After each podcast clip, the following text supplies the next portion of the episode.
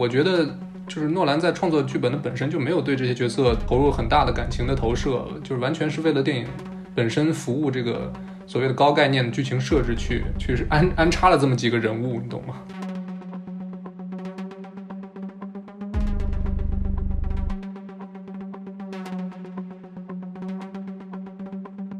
回到这个议题上说，呃，所以他想要全世界跟他一起陪葬，然后让人有重新再来一次的机会什么的，这个我就觉得这合理吗？这真的非常不合理啊！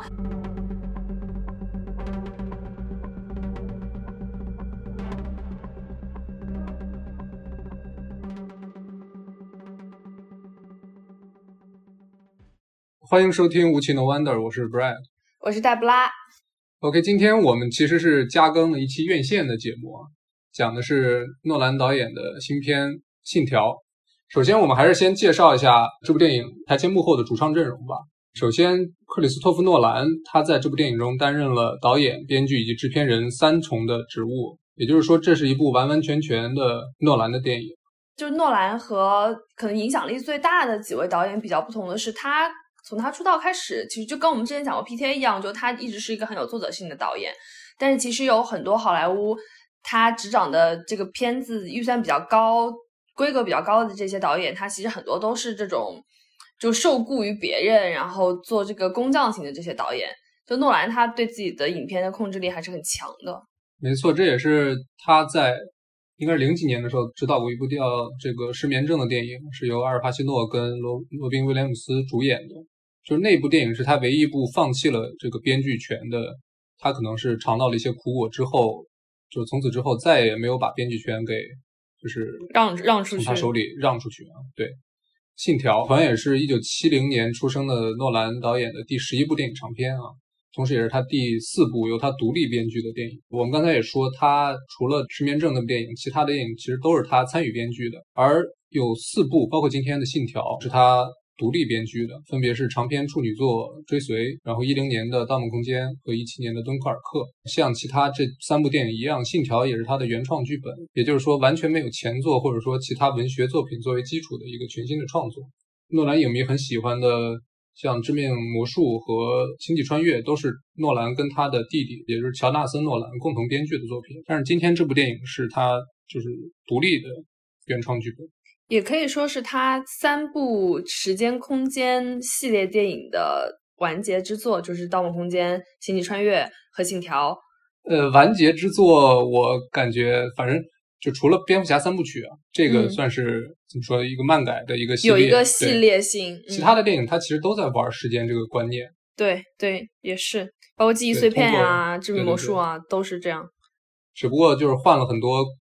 科学的或者是科幻的这个外壳，但其实本质上都是一个就时间的玩弄吧，可以说。其实关于诺兰也不用我们多说，我觉得诺兰可能是中国影迷最熟悉的好莱坞大导之一了，甚至都没有之一。对他其实算是一个特别流量型的导演，我觉得，就他粉丝特别多，诺吹也很多，诺黑也很多。是，OK，就是说完诺兰之后，我们说一下其他的一些幕后的成员。首先是本片的这个 DP，也就是摄影指导，是跟诺兰从《星际穿越》就开始愉快合作的霍伊特·范霍特玛，一个大胡子，一个北欧导演，我记得是。然后配乐方面，这次这个诺兰的常驻配乐伙伴汉斯·季默没有来配乐。因为他的这个日程表提前被沙丘占用了，所以这次的这个可以说是替补配乐吧，是刚刚凭借《黑豹》这部电影拿到奥斯卡的瑞典人路德维格·格兰松，也是一个才我记得是三十六岁，八四年的一个相对来说很年轻的一个配乐师啊，在这里可以穿插一下，就对这次《信条》中配乐的一个感受吧。我其实对他配乐也没有很深的感觉，但是我在做。怎么说？电影我在观影之前看过一些就影片的预习视频和一些预习文章，它中间有讲到说，其实它有一些配乐，它有可能是倒放的。然后包括说到说，它这个片子的剪辑手法是受到巴赫一些音乐的影响，所以我觉得它整体配乐给我的感觉是，它可能更多的也是跟影片的剪辑手法、影片整体的玩法一样，它可能在玩这个音乐结构。而他不是在专注在这个音乐本身，他不是说我这个配乐本身有多好听，或者音乐素素养、音乐艺术追求有多高，而是我音乐也在玩一个结构，我去配合这个影片的节奏，然后来做的这个音乐。然后我印象比较深的就是最后那场大战的那个地方，就你能够明显听到它有来自两个世界不同的这个武器的声音，然后后面还垫了一个配乐。但是因为这跟我自己的观影体验有关系，我昨天看那个 IMAX 场，它的音效特别特别特别响，所以在它几场比较重要的枪战戏和这个激烈动作戏的时候，我都我没有办法去听那个配乐，因为就真的太响了，它已经影响到我对它整体观影的感受。这个。我们可以放到后面说吧，就可能这个 IMAX 厅，包括它整体这个呃技术，它的对这个影片的影响。其实我对这个配乐的整体感觉就是没有什么亮点，然后变成了简单的一个气氛烘托的工具吧。就是你甚至看完电影都记不住任何一段旋律。其实我之前《星际穿越》复映的时候，我又去看了一遍啊。确实，这个汉斯季默的配乐有点喧宾夺主，然后音量也调得很高，确实有点审美疲劳。但是没想到这部电影竟然让我开始怀念起这个汉斯季默老师来了。就起码他的配乐其实可以在某种程度上稍微拔高一下，比如说某场戏的一个情绪，起码它能起到这么一个作用。然后它的旋律也是相对来说有记忆点。这次《信条》确实是没有任何的 记忆点，完全是一个概念的一个把玩吧，可以说。但这也可能是他这个配乐。要达成的目的，就他不需他不想，可能诺兰他不想让这个配乐夺走他故事或夺走他这个概念太多的精彩的部分，太多的眼球，本来就不想让大家把注意力放在配乐上。哎，他有很多的，我觉得配乐甚至不是这部片的关键点，他用了很多音效，就是就是用了很多音乐效果，他用这些听觉效果来填满这个片子。我觉得有很多地方，特别在前半部分，我对于音乐，我我觉得他们都不存在，我都想不起来哪一个环节音乐对我的观影有产生了很大的影响。好的，就是点评完配乐之后，我们进入到下一个环节，就是电影的剪辑。电影剪辑这次也是一个新晋的一个合作者。其实诺兰从零五年的《侠影之谜》开始，就长期跟剪辑师李史密斯合作，这史密斯也通过《敦刻尔克》拿到奥斯卡。然后这次呢，他因为一九一七的工期也没法来帮这个《信条》做剪辑，所以这次请到了一位特别年轻的女剪辑师，叫安妮·弗雷姆。这个女剪辑师她之前长期合作的导演是诺亚·鲍姆巴赫，也就是去年这个《婚姻故事》的导演。然后他的其他作品还包括类似《海边曼彻斯特》，然后《遗传厄运》，其实都是小成本的一些文艺片或者是类型片。对。然后这次的新剪辑师其实也同样没给我带来什么太多的新鲜感，因为诺兰他身身兼这个编导啊，再加上制片的工作，其实他对这这个电影的话语权是很大的。反而剪辑师这种看似可以自有一定自己的这个作者性的这么一个职位的，其实也没有让我感觉到太大的一些亮点吧。我觉得这部片子剪辑师可能真的是一个技术性工种，因为。诺兰在《信条》当中一直在玩结构，所以他应该是对每一个剪辑点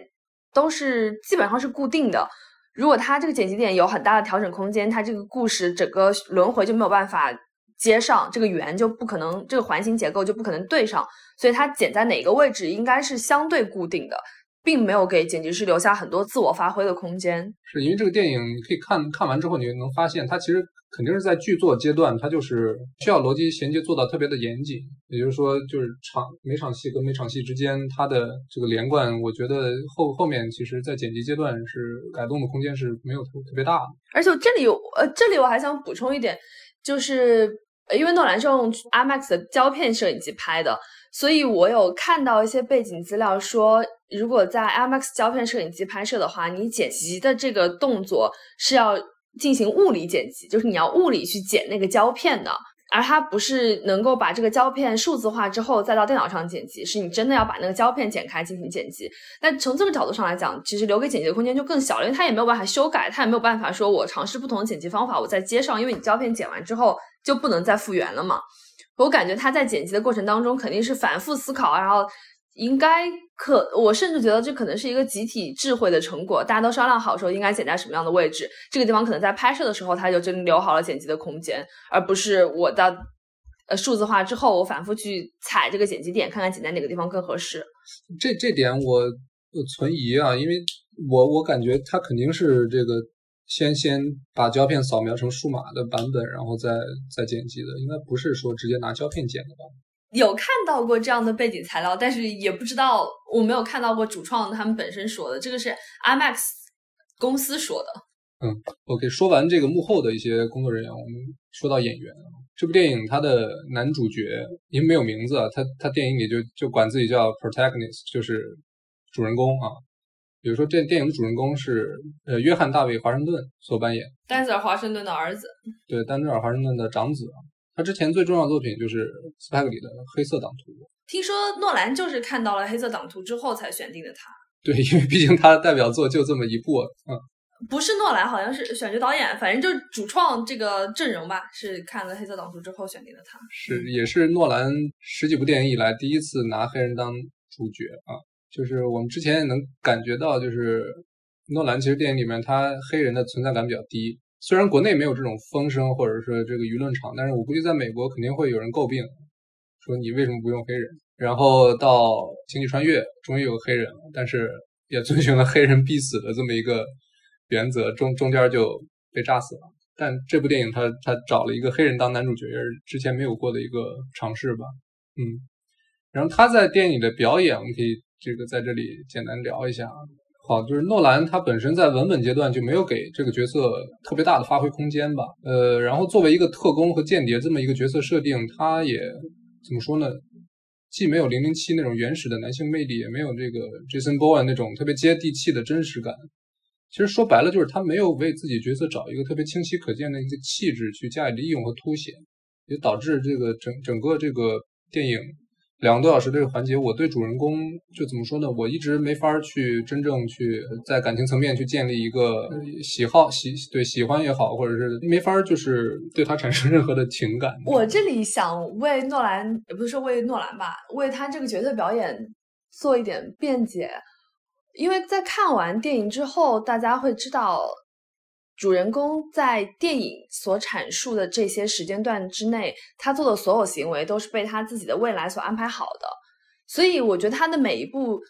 会有比较强的设计感或者安排感。所以，他这个角色就像是被安排在那里做那样的事情。当然，我们知道这个是导演安排他做的，可是在他这个故事结构当中，我们可以理解成他本来。就是这个主人公他自己就是被他未来的自己所安排的，所以我觉得他有一种相对不是那么自然，或者有一种僵硬感、被安排感，在这个故事当中是成立的。而且我可以为主人公的表演没有什么特色或者比较平淡找一个借口，就是。其实，在这个片中，所有的角色的面孔都是模糊的，因为他们在这样一个军火交易啊，在这样一个毁灭世界的阴谋当中，其实每一个人都是要对自己进行一定隐藏的。比如说，我们看他们的名字，我觉得他们中间除了最后那个萨图尔，那个就俄罗斯大佬，就是最后那个反派，他的名字有可能是真的之外，我甚至觉得其他人所有名字说不定都是假的，因为他们都是一些非常非常常见的名字。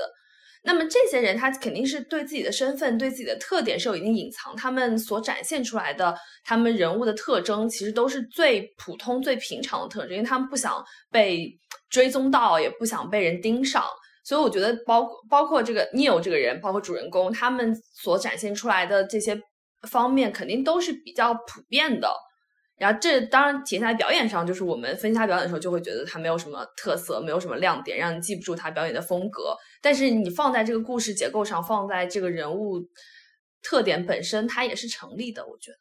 OK，刚才这个 Debra 提到的这个 Neil 这个角色啊，其实我觉得这个大卫呃约翰大卫华盛顿，他跟罗伯特帕丁森的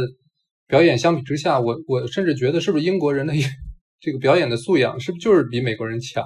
先说一下罗伯特·帕丁森这个人，他从演完《暮光之城》之后，就就一直想要去摆脱这个角色给他带来的既定的一些看法也好，或者是人设也好，对吧？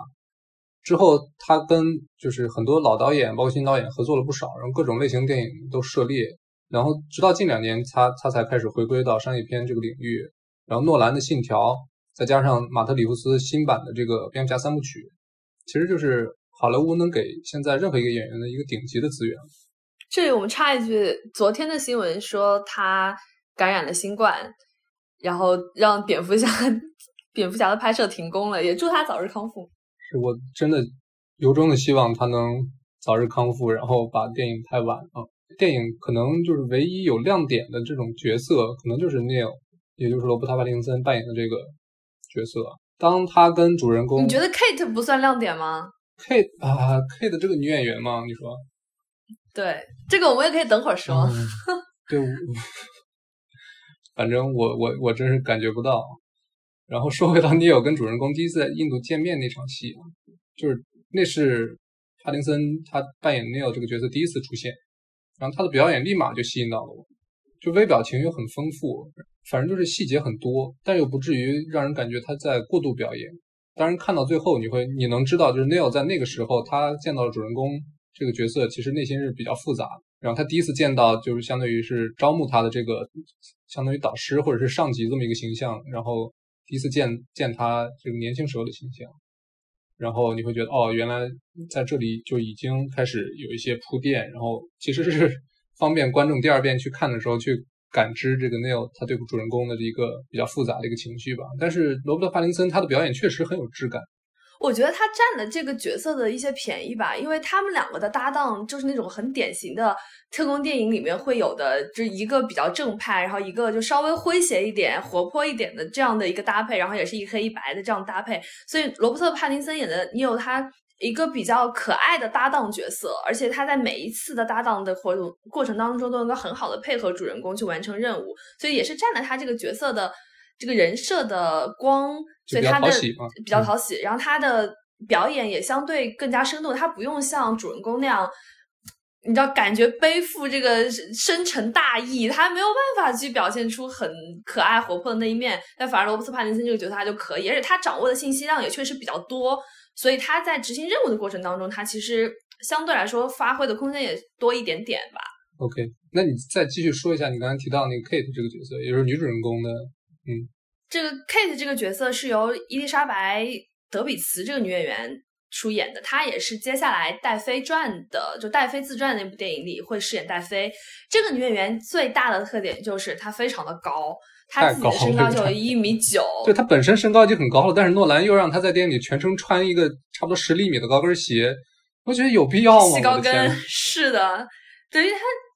他一出现就是一个两米巨人，就真的特别的明显，很扎眼这个角色。然后我在看他幕后故事的时候，也是说之前选角导演其实没有选到他，因为之前想要配合这个俄罗斯大佬就这个反派的话，他这个女演员搭配的也是一个年纪比较大的女演员，等于他这个反派的这对 couple 就是年纪比较大的这样的。但是我估计可能就像梅姨那种年龄的吧，起码是鲍鱼佩尔阿姨那种年龄的，那跟这类似吧，反正就那样的。角色，但是后来他们看到，嗯，伊丽莎白的一部，我忘了具体是哪部片子，觉得她非常合适这个角色，然后，呃，选角导演把她的片段拿给诺兰看，然后诺兰也接受了她这个设定，所以是伊丽莎白其实对 Kate 的人物的塑造是完全进行了一个重新塑造的，就她跟她剧本之前写的这个人设，跟她整个表演风格其实是不太一样的，也能看出来这个角色其实被伊丽莎白演了之后，有她很强的个人特色，就她很白、很高、很瘦。然后整体是一个比较清冷的状态，就他不是那种，所以你看他最后那个船上和呃反派那段关系比较好的亲密戏的时候，你就会觉得啊，这个人好像就不是这样的，就稍微有一点点违和感。不过这个女性角色的设定，我自己觉得是这些人物当中后面崩盘比较厉害的一个角色。我可以理解他需要有这样一个女性设定，包括他在前期的任务执行当中，他需要。通过 Kate 这个角色来接近这个俄罗斯大佬，所以我觉得这个是成立的。但是后来我们都知道，男主对他产生了一些这个男女情感嘛，然后后来强加了一些这个英雄救美啊，或者说救他的孩子呀什么的这样的情节。那在这样一个高概念的以科幻悬疑也不能叫悬疑吧，就在这样一个高概念电影，然后以一个未来感的电影当中，其实这种细节显得就有一点落入窠臼，然后也。不太讨观众的喜欢，不是他跟男主就完全没有 CP 感，然后他俩之之间那种感情的发展就就特别突兀，感觉就就就没有立足点。然后为什么男主为了救这个女主，或者说为了让她跟这个孩子团圆啊之类的，就出发点 十分的这个神奇。就总之就是这这方面很难让人信服。我看到中半段的时候，我都觉得是两个人是做戏，因为他们中间不是有一个情节说是。嗯，就是他们编了一个故事出来，就是他是什么利雅得使馆的第一秘书，然后用这个身份去接近这个呃俄罗斯大佬。他们俩其实就是做了个交易嘛，你帮我接近这个反派，我去帮助你去脱离这个反派，类似这样。没错，所以在那个时候，包括到后面的几场戏，我都觉得他们是为了去迎合这样一个在萨图尔面前的这个人设吧，然后制造出来的一个假的互相的关系，然后没有想到他们后面就发展成真的了，我也会觉得这这莫名其妙。其实说到这里，我就要吐槽一下，就是诺兰这部电影让我最不喜欢的一个点，它就是人物的建立就是几乎为零。就 Neil 他这个角色，因为因为剧情的这个需要嘛，他其实勉强还是可以在在这个结尾有一个类似反转这么一种错位感的。但是除此之外，从男主、女主甚至到反派，然后以及后来那个这个亚伦·约翰逊扮演那个兵哥哥，感觉全部都是工具人或者纸片人的感觉。就最大的问题就是整部电影就是没有一个角色让人觉得很有魅力。我觉得那个印度女人还不错，普利尔。印度女人确实她就是有一种怎么说呢，亦正亦邪的那种这个这个人设在在这里。嗯，是是的，嗯，其他的确实是像你说的，但这也是诺兰电影一贯的一个问题，就他不是一个捧角色、捧演员的这么一个导演。就甚至就是比如说像这个呃黑暗骑士为什么在影系中地位这么高？可能很大程度上，除了诺兰本身他剧作的这个过硬以外，其实还是很大程度上是因为希斯莱杰扮演小丑的这个角色太有魅力。然后包括这个星际穿越，如果没有马修麦康纳的演技演出来，就几场哭戏啊，把这个父亲的这种纠结表演出来，其实整部电影它在情感上是完全就有点悬浮的。所以到了这部电影本身，诺兰在剧作上就没有很下功夫去塑造角色。再加上这几个演员发挥的也有限，所以整个导致整部电影的这个情感特别空洞。然后我觉得，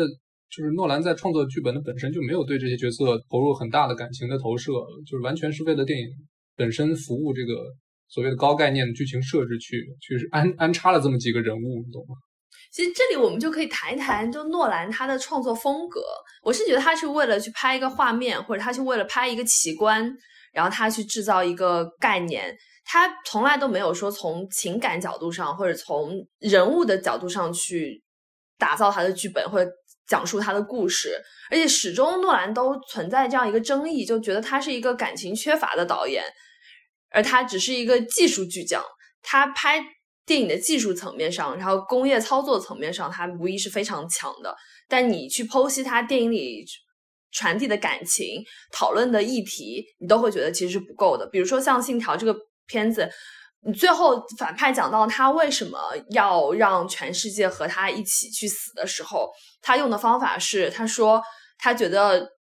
世界正在被毁灭，他觉得这个海平面在上升，什么树林在消失，他觉得这些问题。回到白左那个什么那种环境保护那没没错，然后回到这个议题上说，呃，所以他想要全世界跟他一起陪葬，然后让人有重新再来一次的机会什么的。这个我就觉得。这合理吗？这真的非常不合理啊！其实你包括现在我们重新会去想《星际穿越》，它最后是落到爱。前几期节目讲到宫崎骏讲到日本动画的时候，我们也讲这个事，就是你把所有的最后的这个原因归结于爱与勇气、爱与成长之后，它其实是一个非常俗套的，然后你也是一个偷懒的方法，然后你讲到一个大家艺术创作永恒的主题，然后拿它。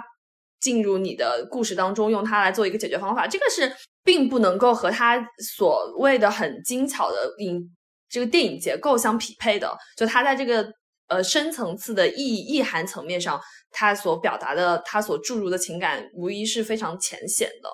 那这也是诺诺兰创作当中很大的一个缺憾吧。可是你。我反过来也会想说，他在工业层面，他在技术层面已经做到这样的一个高度了，我们一定要去苛求他说，你同样你情感也要很充沛吗？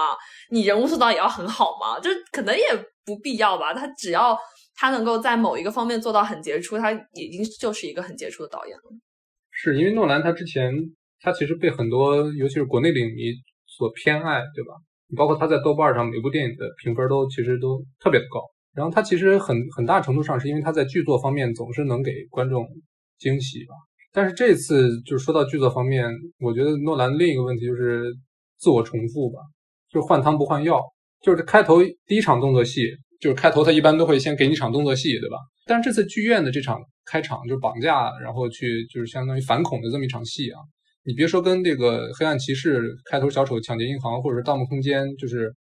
开头这个 Cove，就是也就是小李子演这个角色去直接去这个梦里去安插一些这个观念，就完全不是一个级别的。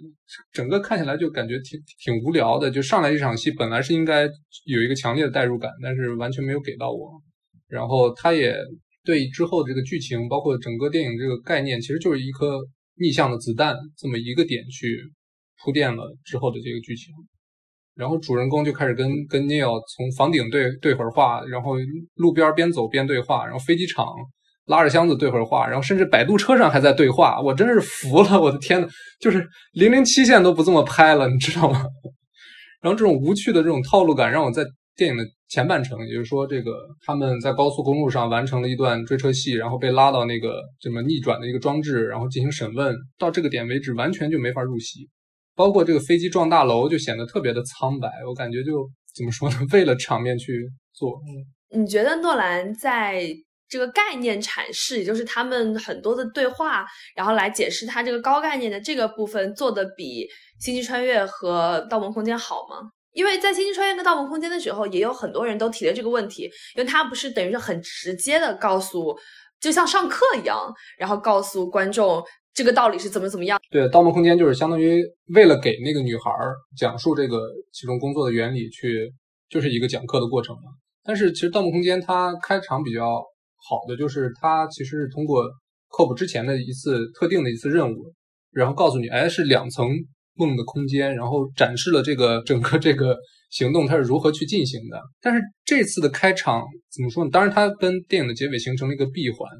这个是这个剧作上的需要嘛。但是整个这个开场，他没有给到你足够的信息量，然后反而就是一个单纯的一个，就各路人马，你也分不清楚谁是谁，然后就莫名其妙的这么一个感觉。我我觉得他第一场戏，也就是他在电影里是就这个歌剧院的绑架，他其实也是按照一个真实事件改的嘛，就当时呃苏联还是俄罗斯啊，车臣的一个一个恐怖势力啊怎么样的，然后俄罗斯特警去把这个催眠马斯好像就是放到那个。这个通风管里面，虽然恐怖分子全都迷晕了，但是好像还导致了几百个平民的一个伤亡。是的，是的，它是按照这个实实际真实事件所改的。当然，包括他设置这个歌剧院，也是因为各种解析里边都有那张图嘛，就是五个单词刻在墙上，对吧？庞贝古城。然后其中有个单词就是 opera，就是就是歌剧嘛，所以就是你只能从迷影的或者是。创作的这么一个出发点去给诺兰去进行一些辩护，但是整个这场戏本身看下来确实有点。从剧作角度上来说，他第一场戏他是为了解释主人公身份的来源，然后因为他我们后面知道他是对主人公一场测试，有他中间有很多环节有虚虚实实之间交叉的，就是乌克兰警方，然后。主人公代表了这支小分队，然后以及后面他们 CIA，然后和这个超脱 CIA，也就是这个信条组织这几帮人马，其实都在那个场景当中都有展现。然后这几帮人马，其实，在他们后面的剧情当中，也各自有各自的任务，然后代表了不同的势力，然后有不同的呃有不同的任务分配。所以我觉得它也还是有一些剧情铺垫的必要吧，因为你必须要有一个机会让所有人都展示一下，就走马灯，让大家知道说在这个。场景上有哪些人在演戏？如果他不用这样一个场景，包括他也没有办法去解释为什么这个主人公他有这些能力，然后他被挑选出来做这件事情，这个事情的来源是什么？我觉得，即便不用呃 opera 这个场景这场戏来解决，他也必须要有这么一场戏来交代这个事情。然后他这个片子当中。也是很多解析视频都有讲过，他在很多的场景当中，他没有依照开头、发展、结尾这个顺序来给大家讲故事。他有一些戏是只有发展跟结尾，有些戏可能没有结尾，有些戏没有发展，它只有开头、结尾。所以他用了这些剪辑的技巧，让观众给了观众一个比较高的观看门槛。所以我们在看某些戏的时候，你会觉得它不完整，或者觉得它有一些突兀、有一些不自然。但我觉得这个东西可能也是必要的，因为它有一些戏。嗯，正向时空跟逆向时空，它两个都讲了，然后包括有些它不留白的话，它没有办法制造悬念。那这包括这场戏也是，它其实没有开头，它只有这个发展跟结尾。我们并不知道这场戏是为什么，不知道这些人为什么会被关在这里，也不知道一开始的时候并不知道哪些人去袭击他们。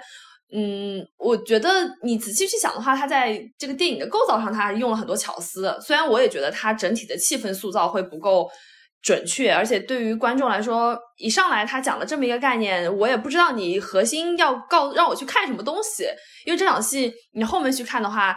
我也不知道他对于那个反派来说，它意味着什么重要性在哪里。后面主人公去用 opera 这个词去威胁那个反派的时候，我也不知道这是为什么。就后面其实反而带来了一些理解的困难，因为他没有交代特别清楚。不过你如果去想说这是诺兰故意的，那也可以接受吧。它其实就是有一个，就尤其是电影前半段大面积的留白吧。他知道可能很多观众他这个对于这个《信条》这部电影他不会只看一遍，前部分的留白或者整部电影大量的留白是让观众去在第二遍的时候自己自行去脑补啊，会有观影快感的一个就二次的一个产生吧。当然，这个《信条》这部电影其实诺兰我觉得他最想呈现的所谓视觉奇观吧，其实就是大面积的呈现在电影的后半段，大量的逆时间的这么一个呃行为的一个一个一个产生。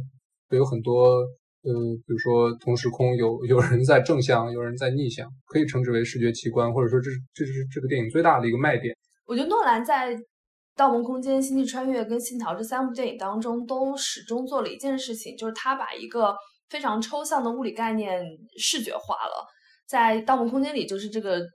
我们知道，我们还记得他把整个城市折叠，就是时空折叠的那个概念。然后到《星际穿越》里面是这个五维空间，然后在那个方形盒子当中，包括那个虫洞怎么穿越。然后到这里面就是这个时空逆行。其实我们知道时空穿越、时空时空机器这个概念，我们已经见过非常非常多了。但它如何在一个二零二零年的电影当中，它做出新意，然后把一个大家都多多少少有一点知道的概念奇观化，然后并且这个奇观化能够。让人比较明确的明白，又能给带给观众新鲜感，这是他比较大的挑战，然后也是他在这几部电影当中一直在做的事情。其实，在《信条》这部片子当中，如果他只是要讲时空穿梭这样一个概念的话，他其实没有必要把那个环境设成一个逆时空的环境。我觉得他这样去设置，就是为了带给大家一个奇观化的体验，让大家看到这样一个场景，这样一个世界。但是。说到这儿，我还是 再次想吐槽一下，也就是后半段它的逆行的概念出来之后，确实会调动你的好奇心和注意力。但是还有一个问题就是，除了场面中的这个时间倒流所展现的那种奇观和叙事层面的这种创新，但是逆行的这个核心的一个高概念，在我看来，其实就逆行这个概念没有产生什么就是画面上的一些美感，尤其是动作场面。就是这个动作戏，其实诺兰在蝙蝠侠三部曲里面其实就。暴露的这个问题，就是他对动作戏的呈现其实不太行。然后这部电影它其实就是不让主角直接去展现自己的动作，他直接让主人公跟自己跟逆行的那个自己打了一场，然后还通过不同的角度去就给观众看了两遍。但是平心而论，这个动作戏怎么说呢？除了概念上的一种创新，但是它动作戏本身其实并不好看。我觉得最后在那个，就是在那个俄罗斯的那个废弃的城市里面啊，就类似战争的那个场面，对吧？它确实也有正向和逆向的这种齐头并进，然后一个视觉的这种奇观，那段确实是诺兰他他主要想展现的。但是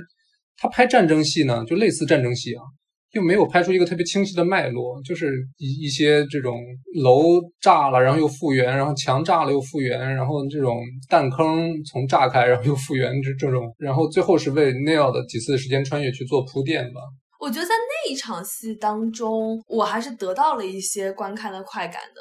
包括他在有一句台词铺垫嘛，他说他们有传统武器，有逆向武器，然后有传统部队，有逆行部队，在这个场面当中全都会出现。然后我们事实上在这个 Starsky 这个地方，我们确实看到了所有不同的人，然后不同的场景，他全在那个地方出现了，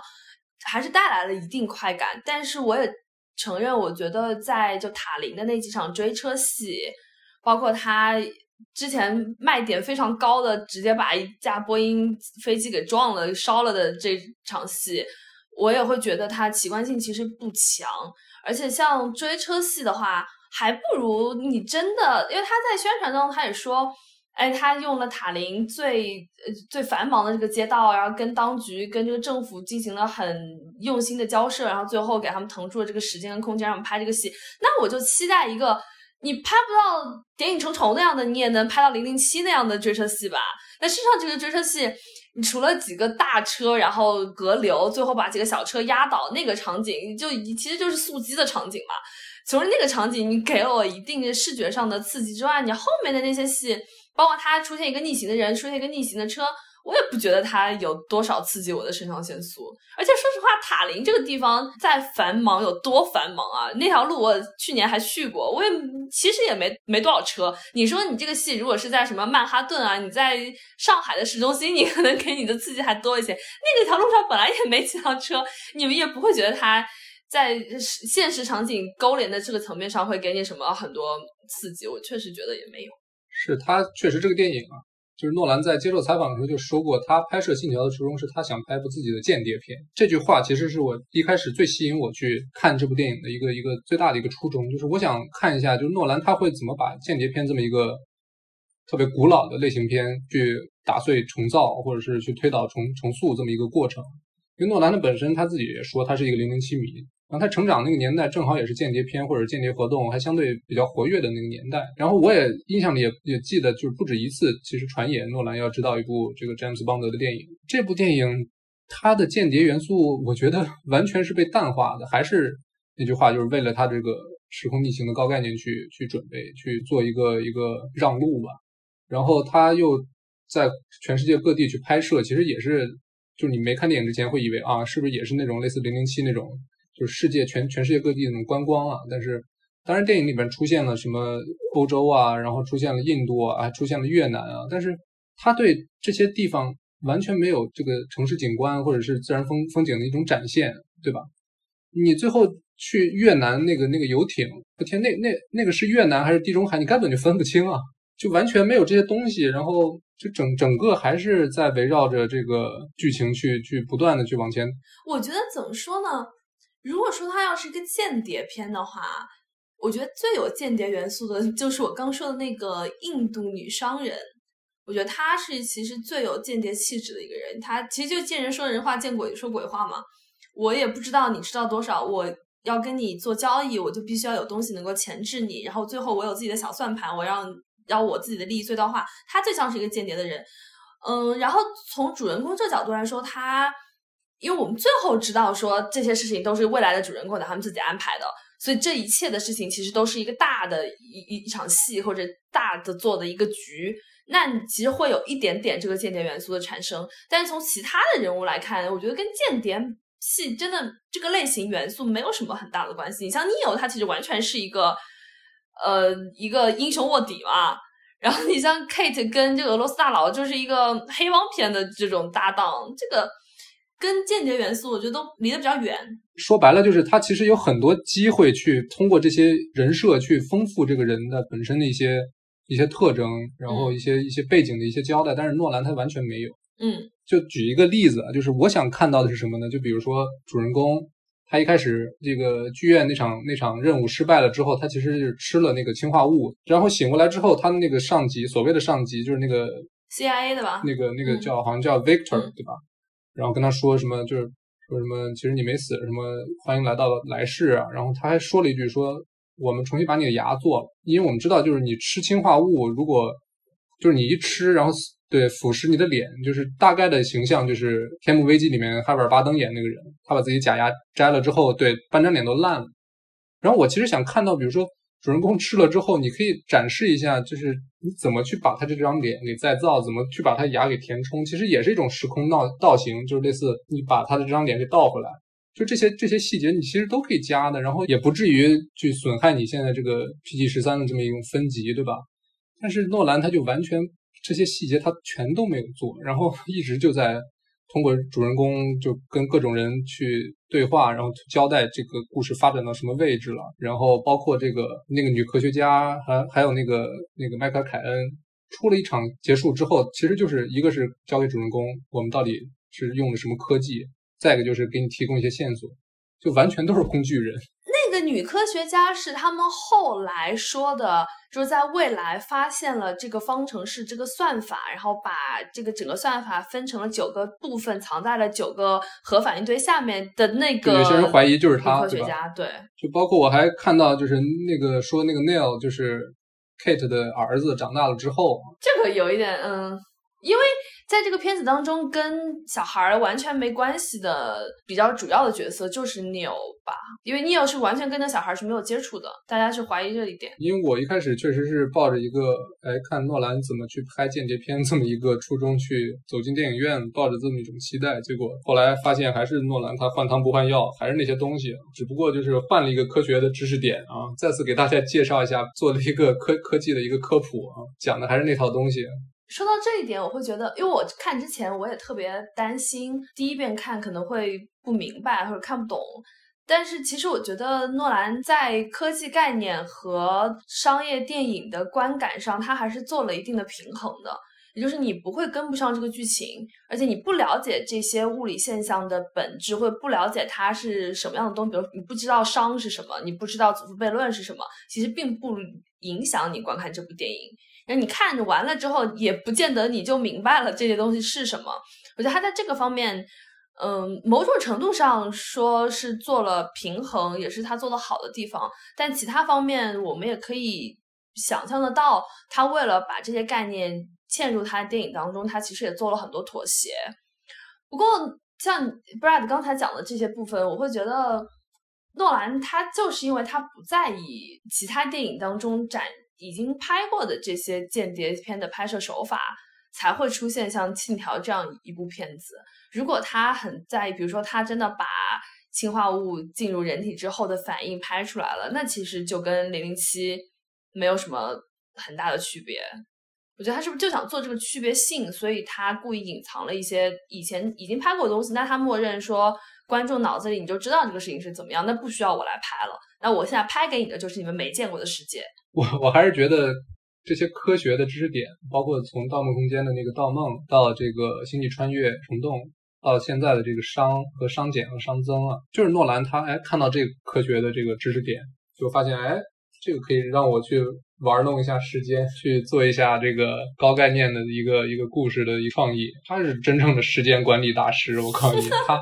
他对时间的这种叫什么呀扭曲啊，或者是这个。倒退啊之类的这些东西，他确实特别的这个热热衷于这这方面。说到这一点，我想到，嗯，当时他们拍片有一个花絮，就说主创认为诺兰是体能非常好的一位导演，就他每天都靠喝伯爵茶过日子，然后他好像就有用不尽的这个精力跟体能，在他拍摄的这个过程当中，因为比如说我们刚刚讲第一部戏，他用的是塔林的一个一个剧院嘛。然后当时是为了一九八零年莫斯科冬奥会建的一个场馆，但那个场馆其实已经废弃蛮长时间了。他们进了那个场馆之后，其实整体都进行翻修过，然后在在里面大家都知道后面进行了爆破。然后他那整个呃波音的那架飞机也是诺兰当时经过计算，他觉得我用绿幕来拍，我后期做 CG，我还不如买一架真的飞机，其实成本更低一些。但是你要把那架飞机真的炸掉，我们都知道其实基本上只有一次拍拍摄机会。所以，然后诺兰整个剧组，诺兰的剧组其实都是在每次实景拍摄之前，他会做非常精密的测试。他每一个场景可能会做三到六个月的测试，这个是远远大于其实一般剧组会做的这个实拍之前会做的这个测试的测试量的。我们也会知道，他其实拍摄难度是非常非常大的。嗯，这个角度上来说，他起码他坚持实景拍摄啊，坚持不做三 D 啊这些，然后跟他这个高概念，他一直追求一些科幻的元素在他电影当中，我觉得。也是值得 respect 的某一个方面吧，因为大家很顺拐的就会去想，你做一个科幻电影，那你就做 CG 呗，你就做这个后期，你就用用电脑特效，你就用这个工业发展的最前沿的技术。但其实诺兰他还是坚持了一些很原始的电影电影学的这个拍摄的东西吧，电影主义的这些元素。对，虽然今天就是吐槽诺兰很多啊，我我自己。但是我肯定不能否认，这部电影它在拍摄的过程中其实很很费功夫的，就包括你像这个最后那场大战，就单拍战争戏，我们知道已经很不容易了。你看到这这场戏，你又有正面的一个进行，又有倒退的一个进行，所以说这这就是难上加难。很多观众他可能前几周刚看完八百，就发现哎，国内的战争戏其实拍的已经很很扎实了，但没想到诺兰又为你上了一课，就是我。边正着拍边倒着拍，就是它这个工业的这个领先的程度还是在的，包括这个资源的这种调配啊，你拿一飞机撞大楼啊，那飞机那场戏一开始我还觉得，哎，就撞了这么一下，难道不是这个 CGI 去做会更便宜吗？结果后来发现，哦，那飞机是一直停那儿的。还有一场戏，那场戏其实也很困难，你包括这个现场也有很多火，很多人，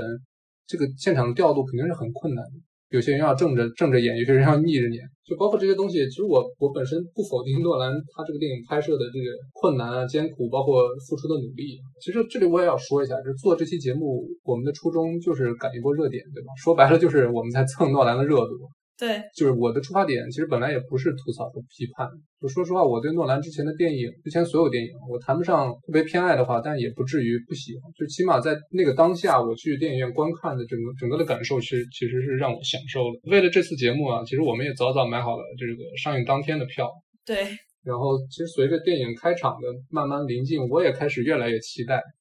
然后想起来之前就看诺兰其他的电影，从期待，然后最后到观影过程最后的那种满足的那种快感，加上北京这两天其实天气很好，你知道吗？入秋之后这个温度也特别舒服。我周五晚上去看的时候，就是溜达过去，然后就整个其实我映前的这个心态调整其实是相对轻松且愉快的。但确实开场之后，诺兰的这种他自我的一种重复啊，就是那些套路啊，然后再加上只重视情节推进，然后完全不在乎人物塑造这些问题，多多少少确实影响到了我对这个电影的一些感官，导致可能最后就是期待越大，然后失望越大了。这个是我想补充说的一点，就是我感觉诺兰的片子。我不知道，我没有办法分辨是他的发行方在宣发方面本身就非常用力，还是有很多自来水，他的影迷和 希望蹭他热度的这些各大媒体都把他的可能都有把他这个电影上映，其实已经塑造成了一种文化现象。包括大家在这个疫情的大环境之下，然后诺兰坚持他的片子要在电影院上映，当然这个我们看完片之后都知道这是很有道理的。然后中国也是电影院刚刚复苏，整个影迷重新能够进入电影院的这样的一个时机，其实把观众的口味调得非常高。如果他不是诺兰的话，如果我们换一个名气没有这么高的导演。然后他的同样有这样的预算，然后比如他其实就是一个工匠型的导演好了，然后他有这样的预算，然后他接了这么个项目，拍出这样一个成品，我们可能对他的褒奖会更多，就是因为他是诺兰。然后我们明明我们很明确的知道他优点在哪里，他的缺点在哪里，我们很欣赏他的优点，但我们也想他改进他的缺点。但我们在一部新的片子当中，抱着这样高的一个期待去观看的时候，发现他的问题依然存在。然后他的优点，因为我们见过很多次，我们对他优点是有准备的。所以，我们当然看到它的优点，看到它亮点的时候，可能就没有前几次那么刺激，然后那样的让我们得到这个观影的满足。